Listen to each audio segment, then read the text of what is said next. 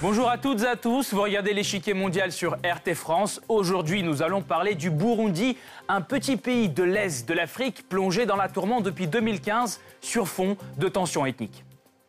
Retour sur les faits. Dans quel contexte se déroulent les événements au Burundi?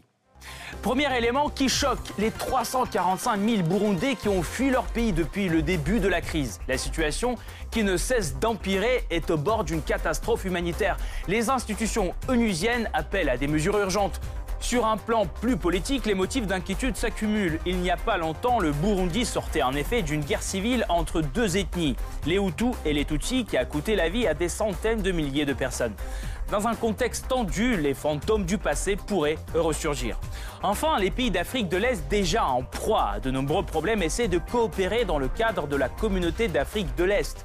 Aujourd'hui, cependant, le conflit entre le Burundi et le Rwanda menace cette collaboration. Deux fois reporté, le sommet regroupant les États de la région risquerait finalement de ne pas avoir lieu.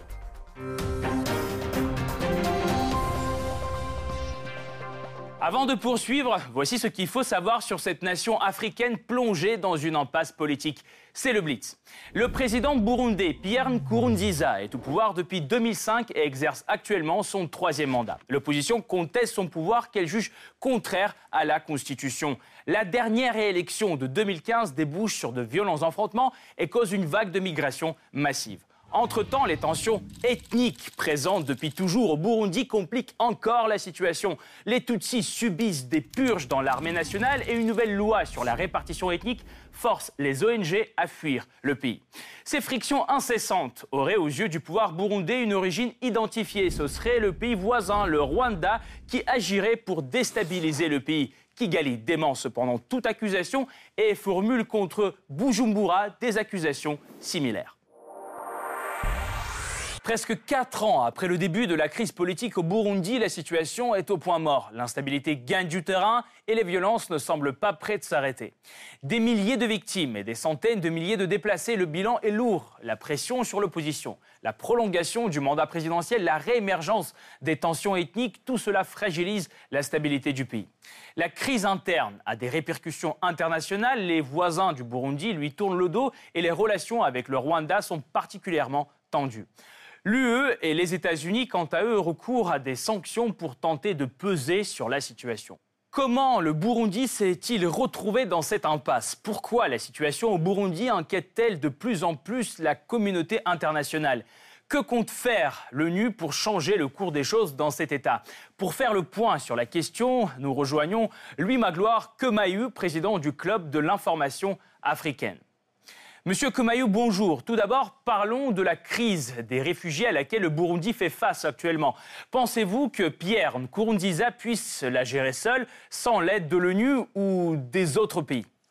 Non, euh, il n'est pas possible que Pierre Nkurunziza et même l'État du Burundi tout seul arrivent à juguler la crise euh, à laquelle il fait face euh, aujourd'hui, pour la simple et bonne raison que quand vous regardez l'état dans lequel se trouve l'Union européenne, qui est nettement plus nantie financièrement que le Burundi, mais qui n'arrive pas à accueillir une vague de migrants moins importante que celle à laquelle le Burundi fait face, euh, on peut estimer que ce n'est pas l'affaire d'un seul homme ou d'un seul pays, mais une affaire qui doit concerner à la fois le Burundi, ses voisins les plus immédiats, et puis l'Union africaine.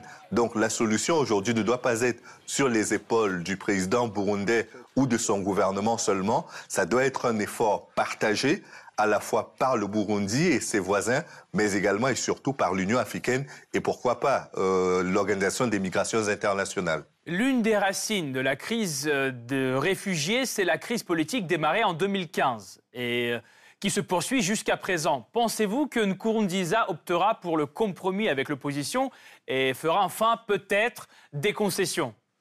Je pense surtout que euh, dans la crise que le Burundi traverse depuis de nombreuses années, parce que faut pas se tromper sur le fait que le Burundi n'a pas qu'un problème de changement de président. Ce n'est pas qu'une affaire de président en exercice ou de transition politique. C'est une question à la fois de fonctionnement des institutions burundaise et euh, un problème également d'organisation au niveau de la société pour que l'on ne soit plus sur un schéma ethnique. Parce que le vrai problème, il est là. C'est que le blocage institutionnel est dû au fait que le Burundi aujourd'hui est divisé en tribus et géré en fonction de ces tribus-là. Donc, pour que l'on sorte de la crise, il faudrait déjà que la notion de tribu soit remise là où elle n'aurait jamais dû sortir, c'est-à-dire qu'elle soit écartée du jeu politique et social au Burundi afin que tout le monde se sente d'abord burundais avant d'appartenir à une ethnie ou à une tribu en fonction. Parce que euh, tant qu'on n'aura pas résolu cette crise liée à l'appartenance, comme on l'a fait au Rwanda, où il n'y a plus d'inscription euh, liée à la tribu, euh, on aura toujours de, de, grandes difficultés au Rwanda, au Burundi, parce que tout se fait en fonction de la tribu. Et si une tribu n'est pas contente par rapport à la clé de répartition et du pouvoir et des richesses nationales, cette tribu se soulèvera et il faudra trouver un gain de cause. Et le tissu national en souffrira. Donc je pense qu'aujourd'hui, la priorité, c'est déjà de faire disparaître la notion de tribu du jeu politique et après tisser ce, euh, bâtir ce tissu national qui permettra à tous les Burundais de concentrer leur énergie sur la construction et le développement de leur pays plutôt qu'à se diviser entre eux et à se fragmenter au nom de l'appartenance à une tribu ou pas. On reviendra sur la question ethnique un peu plus tard dans notre émission. Si on se détourne un peu de la crise actuelle, comment pouvez-vous caractériser les 13 années de Nkurunziza au pouvoir? A-t-il réussi, selon vous, dans une certaine mesure, à régler les problèmes ayant surgi devant lui depuis 2005 Kourouziza a surtout administré le pays avec les moyens qui étaient les siens. Euh, c'est un maquisard, il a fait la guerre euh, pour obtenir le pouvoir. Il est arrivé parce que certains estimaient que c'était le meilleur compromis au moment où il est arrivé au pouvoir. Aujourd'hui, il est dans la gestion effective du pouvoir et l'interprétation qui est faite du mandat qu'il pourrait briguer ou pas euh, a été euh, à la, à la source des difficultés politiques et sociales que traverse le Burundi aujourd'hui, l'application des accords d'Arusha. Et je pense que même s'il n'a pas tout fait bon, même s'il n'a pas été tout à fait efficace, il a administré le pays et c'est la fin de mandat lié au fait qu'il n'avait plus le droit, euh, selon ses adversaires, de se présenter à l'élection présidentielle, qui a été une vraie catastrophe. Mais cette catastrophe-là, elle peut être réparée si l'année prochaine, les choses sont beaucoup plus claires et qu'il décide, comme il l'a promis, de ne pas se présenter à la présidentielle et qu'en face, le camp de l'opposition arrive, comme en RDC, à obtenir une transition politique apaisée et une transition surtout où le président sortant n'est pas obligé de s'exiler ou d'être abattu à la suite de, sa, de son retrait ou de sa retraite politique. Merci beaucoup Louis Magloire Kemayou. Nous allons poursuivre notre analyse, mais nous vous retrouverons en fin d'émission pour plus de détails sur la question. Le Burundi s'enfonce donc dans une crise des réfugiés d'une gravité exceptionnelle. Selon les estimations de l'ONU, plus de 300 000 Burundais auraient fui leur pays depuis 2015. Les gens cherchent refuge en RDC, au Rwanda, en Tanzanie ou encore en Ouganda. Les Nations Unies tirent la sonnette d'alarme. Le HCR, l'Agence des Nations Unies pour les réfugiés, et 35 partenaires lancent aujourd'hui un appel commun pour un montant de 296 millions de dollars américains afin de fournir une aide désespérément nécessaire en 2019 à quelques 345 000 réfugiés burundais dans les pays voisins. Avril 2015, c'est le déclenchement de la crise. Le pouvoir réprime des manifestations populaires qui durent déjà depuis plus de deux semaines. 400 personnes sont arrêtées, au moins 6 sont tuées. Alors pourquoi les gens sont-ils descendus dans la rue? Parce que le président actuel, Pierre Nkurunziza, vient d'annoncer sa candidature pour un troisième mandat. Problème, la constitution du pays ne lui permet plus de se représenter le nombre de mandats présidentiels étant limité à seulement deux. Malgré tout, le président Nkurunziza a réussi à contourner l'article. Comment? Eh bien, en affirmant que son premier quinquennat ne compte pas. En effet, lors de son premier mandat, il est élu président de manière indirecte par le Parlement et non pas au suffrage universel comme le prévoit la nouvelle Constitution. En 2015, il veut donc tout recommencer à zéro avec une nouvelle élection directe. Mais la grogne populaire monte. Un coup d'État est même organisé le 13 mai 2015. L'ancien chef des services de renseignement, Godefroy Nyambare, profite de l'absence temporaire du président Nkurunziza. Il s'appuie sur l'élite des forces de l'ordre et l'armée pour tenter de s'emparer du fauteuil présidentiel. Le gouvernement réagit donc par la force. Tout cela n'a pourtant pas empêché Pierre Nkurunziza de remporter une élection présidentielle en juillet 2015 que l'opposition qualifie d'antidémocratique. J'exhorte les Burundais à ne pas se rendre le 21 juillet aux élections qui ne sont pas démocratiques. S'ensuivent des violences et des affrontements entre le gouvernement et l'opposition. La crise politique au Burundi attire immédiatement l'attention de la Cour pénale internationale. Elle décide d'entamer une enquête préliminaire. Mon bureau a reçu et étudié des communications et des rapports concernant des cas de meurtre, d'emprisonnement, d'actes de torture, de viol et autres formes de violences sexuelles, ainsi que des cas de disparition forcée. Étant donné que tous ces actes semblent relever de la compétence de la CPI, j'ai décidé d'entamer un examen préliminaire de la situation au Burundi depuis avril 2015. La réponse du gouvernement burundais ne se fait pas attendre. En octobre 2016, il dépose sa notification du retrait de la CPI auprès du secrétariat des Nations Unies. Selon la présidence de Nkurunziza, cette décision est entièrement justifiée. Elle n'a pas le droit de s'immiscer dans les affaires intérieures du Burundi. Le Burundi a fermé ses portes, a dit non à tous ceux qui veulent venir déstabiliser ses institutions et déstabiliser le peuple burundais. Un an plus tard, un nouveau bras de fer avec les institutions onusiennes. Le Burundi expulse le Haut Commissariat de l'ONU aux droits de l'homme. En cause, les accusations de ce dernier contre les autorités burundaises qui seraient coupables de graves violations des droits de l'homme. En particulier sont citées les persécutions, menaces et intimidations lors du référendum organisé par le pouvoir en mai 2018. Quels sont les enjeux de ce vote crucial pour les Burundais? Tournons-nous vers ce graphique pour y voir plus clair. Ce référendum prévoit en fait la nouvelle réforme constitutionnelle favorable à Nkurunziza, prolongation du mandat présidentiel de 5 à 7 ans et limitation théorique à deux mandats consécutifs. Selon les résultats annoncés par la commission électorale du Burundi, le oui l'emporte et la réforme passe, malgré la promesse de Nkurunziza de ne pas se présenter aux élections de 2020.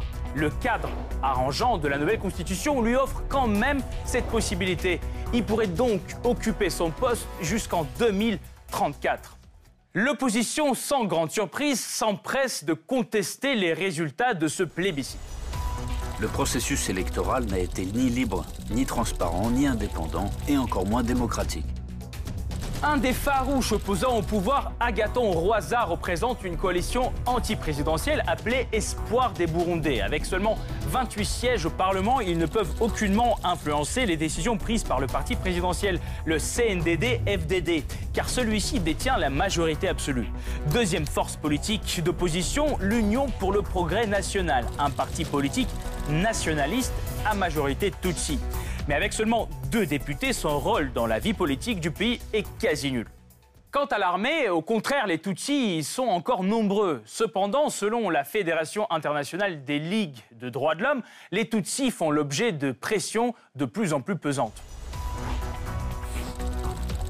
Depuis le début de la crise, et particulièrement depuis janvier 2017, l'armée est la cible d'une purge et de campagnes de représailles visant notamment les militaires ex-FAB, actifs ou à la retraite.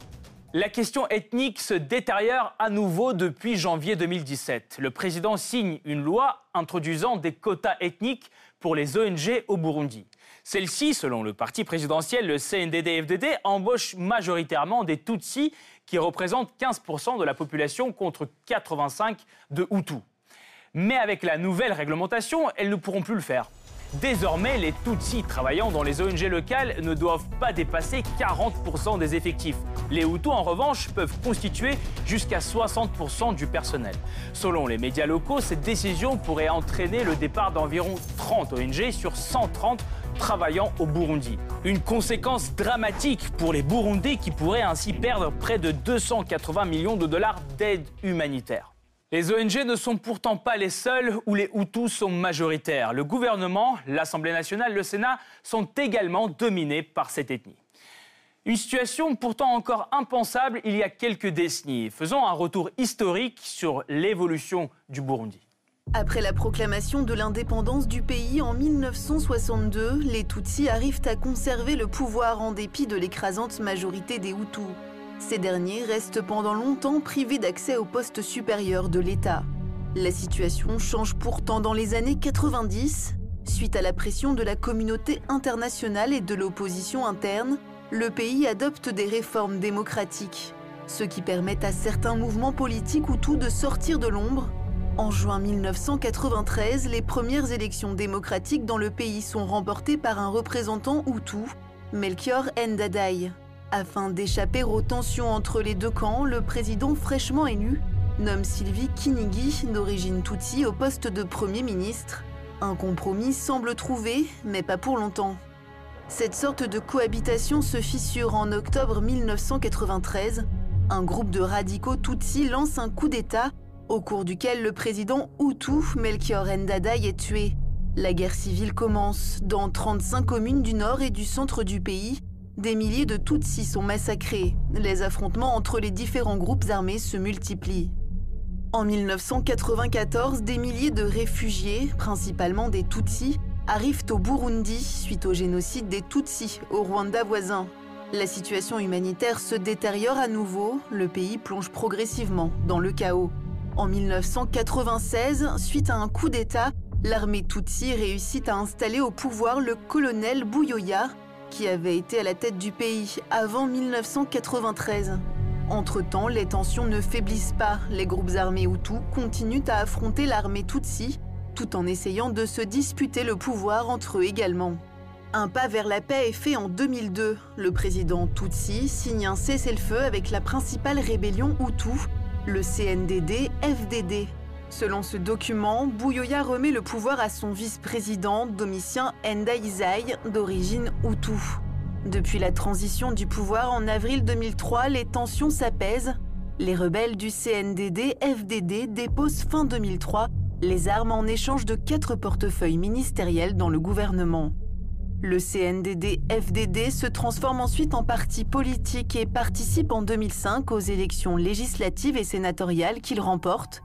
Cette victoire lui permettra de désigner le nouveau président de la République, Pierre Nkurunziza, qui continue d'occuper son poste aujourd'hui. Durant son mandat en 2006, le dernier groupe de rebelles Hutus, le FNL Palip et Hutu, signe un accord de cessez-le-feu avec le gouvernement. Cela marque la fin d'une guerre civile qui a coûté la vie à plus de 300 000 personnes et fait environ 1,2 million de déplacés, tant à l'intérieur qu'à l'extérieur du pays. Ce conflit interethnique qui force la population à se réfugier en dehors des frontières du pays met à l'épreuve les relations entre le Burundi et ses voisins. La cohabitation la plus irritante pour euh, Bujumbura est celle avec le Rwanda. Depuis 2015, Pierre Nkurunziza accuse ouvertement son homologue rwandais Paul Kagame de déstabiliser la situation dans le pays. Le Rwanda est le seul pays de la région qui est l'un des principaux facteurs déstabilisateurs pour mon pays, et donc je ne le considère plus comme un pays partenaire, mais simplement comme un pays ennemi. Mais qu'est-ce que Pierre Nkurunziza reproche à Paul Kagame? Selon le président burundais, c'est le pouvoir rwandais qui aurait organisé le coup d'État avorté de 2015. Pire encore, le principal putschiste Godefroy Nyombare et ses compagnons se seraient réfugiés au Rwanda pour échapper à la justice burundaise. Finalement, Bujumbura affirme que des milliers de réfugiés burundais sont recrutés et entraînés au Rwanda pour organiser des attaques au Burundi et déstabiliser le pays. Cette dernière accusation est d'ailleurs corroborée par un rapport confidentiel du Conseil de sécurité de l'ONU consulté par Reuters. Ils se déplaçaient au Rwanda dans des camions militaires, souvent accompagnés par des militaires rwandais. Ils ont raconté que leur but ultime était de déposer le président burundais, Pierre Nkurunziza. De son côté, Kigali réfute fermement toutes les accusations. Nous ne succomberons pas à ces provocations puisque nous leur donnerions ainsi ce qu'ils veulent, ce qui est de prouver qu'ils n'ont aucun autre problème à part le Rwanda. De fait, de violentes attaques secouent de plus en plus souvent le nord du Burundi à la frontière avec le Rwanda. En mai 2018, 26 personnes sont tuées dans le nord-ouest burundais par des terroristes non identifiés. Mais le contexte de ces attaques est en vérité plus complexe. Il ne faut pas oublier les groupes armés inter-burundais et la proximité de la RDC, où des rebelles opèrent aussi, souvent au-delà des frontières du pays. Mais aux yeux de Nkurunziza, le seul coupable de tous ces malheurs, c'est le Rwanda. Le chef d'État burundais refuse de s'asseoir à la même table que Paul Kagame. C'est pourquoi le sommet de la communauté d'Afrique de l'Est, qui devait se tenir en décembre 2018, est reporté deux fois et risque désormais l'annulation. Finalement, Nkurunziza écrit en personne au président de la communauté, Yoweri Museveni, proposant d'organiser un sommet extraordinaire consacré à sa brouille avec Kigali. Il est donc extrêmement urgent pour la communauté d'Afrique de l'Est de se concentrer sur le vrai problème qui menace la paix et la sécurité à travers le Burundi. C'est le Rwanda. En réponse, il reçoit un nom catégorique. Yoweri Museveni appelle Bujumbura à négocier directement avec Kigali et à se concentrer sur ses problèmes internes. Dans cet appel, il n'est pas seul. La vague de violence, l'intransigeance envers l'opposition et la situation déplorable des droits de l'homme au Burundi inquiètent la communauté internationale. En octobre et en novembre 2018, l'UE et les États-Unis prolongent des sanctions contre ceux qui en sont responsables à leurs yeux, les proches du président et les organisateurs du coup d'État. Et le mécontentement de l'Union africaine pourrait bien frapper le Burundi au portefeuille, car l'Union demande à Bujumbura de réduire son contingent en Somalie qu'elle subventionne. Une mesure qui pourrait faire perdre plus de 60 millions d'euros par an aux pays africains. La pression internationale poussera-t-elle Pierre Nkurunziza à faire des compromis? Pour l'instant, il refuse toute concession et toute ingérence dans les affaires intérieures de son pays et accuse à son tour l'Union européenne de chercher à déstabiliser le Burundi. Les documents que nous avons découverts confirment maintenant que certains acteurs tels que l'UE ont encouragé le mouvement de changement forcé du régime au Burundi. Le dialogue entre Bujumbura et ses partenaires semble donc dans l'impasse. Est-il possible pour le Burundi d'en sortir ou la crise ne fera-t-elle que s'aggraver? Pour mieux comprendre quelles sont les voies qui s'offrent à cette jeune nation, nous nous adressons de nouveau à Louis Magloire Kemayou, président du Club de l'information africaine. Je reviens vers vous avec la question suivante. Il y a déjà plus de 13 ans que la guerre civile a pris fin au Burundi. Mais ces derniers temps, euh, les pressions sur les Tutsis s'intensifient, comme le montrent les purges dans l'armée ou encore les quotas pour les ONG. Est-ce que tout cela risque de raviver les tensions ethniques? Les tensions ethniques sont là parce que la notion d'ethnie elle-même reste une notion pertinente dans le jeu politique et social au Burundi. Quand vous êtes issu d'un mariage mixte, par exemple, on fait le choix, par exemple, de dire que euh, vu que c'est un régime où le père est prépondérant, si votre père est Hutu ou Tutsi, vous prenez le nom, euh, l'appartenance ethnique de votre père. Et je pense qu'il faudrait arrêter cela parce que euh, c'est une source de tension qui semble intarissable. Pourtant, elle doit être tarie. Elle doit être tarie parce que elle a fait la preuve qu'elle n'était pas utile dans un pays qui a à peu près la même constitution sociologique et démographique que le Burundi, le Rwanda. Ça a débouché sur le génocide de 1994. Le Rwanda a pu le surmonter, mais à quel prix? Donc je crois qu'aujourd'hui, il est important que l'héritage colonial que sont les tribus au Burundi que l'on euh, dilapide cet héritage-là, qu'il ne soit plus du tout d'actualité et que les Burundais se concentrent sur la construction de leur pays au-delà, au-delà de toutes les différences, y compris les différences ethniques. À la crise interne au Burundi s'ajoute aujourd'hui la querelle entre Pierre Nkurunziza et Paul Kagame. Où sont les racines de cette animosité Pensez-vous que Kagame a vraiment joué un rôle dans le coup d'État manqué contre Nkurunziza? C'est très difficile de faire euh, la lumière sur euh, les conditions dans lesquelles le coup d'État a été fomenté, puis a échoué. Mais une chose est certaine, c'est que la rivalité entre Pierre Nkurunziza et Paul Kagame naît du fait qu'ils appartiennent déjà à des groupes ethniques différents qui sont des constituants dans leur pays à peu près identiques. Et donc, du fait que le président Nkurunziza est Hutu euh, du Burundi et que le président Kagame est Tutsi du Rwanda, je pense qu'il y a une animosité presque naturelle. Je ne vais pas dire naturelle parce qu'il n'y a pas d'animosité naturelle, mais il y a une animosité qui est née de cela et du, du soupçon qu'il peut y avoir de part et d'autre, pour que, euh, dans le fait qu'on peut estimer que euh, on soutient la majorité ethnique ou la minorité ethnique de l'autre pays pour nuire à, à, son, à son rival ou à son homologue. Euh, mais tout cela étant dit, retenons quand même que l'Union africaine a été présidée et reste encore présidée pour l'instant euh, pour quelques heures par le président Kagame, qui est le président du Rwanda, et que ces éléments de considération ne devraient pas être pertinents dans l'appréciation. Toutefois, N'oublions pas que les deux présidents, et du Rwanda et du Burundi, ont été assassinés dans le même avion à Kigali en 1994 et que le génocide est arrivé juste après euh, l'assassinat de ces deux présidents dont l'avion a été abattu euh, en 1994 à Kigali. Comment, selon vous, ces difficultés se répercuteront-elles sur le dialogue au sein de la communauté d'Afrique de l'Est? Vont-elles miner la coopération aussi nécessaire pour ces pays à la situation économique, euh, on peut le dire, assez déplorable? Je pense que la crise des, réfugiés peut être un vrai sujet de préoccupation pour les pays de la SADC qui sont voisins du Burundi, euh, à commencer par la RDC, mais également la Tanzanie, et euh, le Rwanda qui accueillent ces populations-là. Euh, dans certaines saisons, comme la saison des pluies, il y a eu la crise, par exemple, du choléra, qui était une vraie préoccupation pour les voisins du Burundi. Il y a également la préoccupation liée à l'insécurité, parce que ce ne sont pas que des citoyens sans armes euh, qui voyagent, qui, qui, fuient, ce sont également souvent des personnes qui sont armées et qui peuvent, être, source de déstabilisation pour les voisins. Donc il y a tous ces éléments-là qui entrent en ligne de compte dans l'appréciation de la situation actuelle. Et puis il faut aussi dire que euh, au sein de la SADC, comme dans toutes les communautés euh, politiques et, et géostratégiques, le son de cloche n'est pas unique. Il y a plusieurs tendances et c'est ça qui fait le charme des relations, c'est que on arrive toujours à trouver une solution malgré le fait qu'on ne soit pas tous sur la même longueur d'onde. C'est le rôle des diplomates et je pense qu'il y en a quelques-uns dans ces différents pays. Ils arriveront toujours à arrondir les angles pour trouver des solutions à des crises.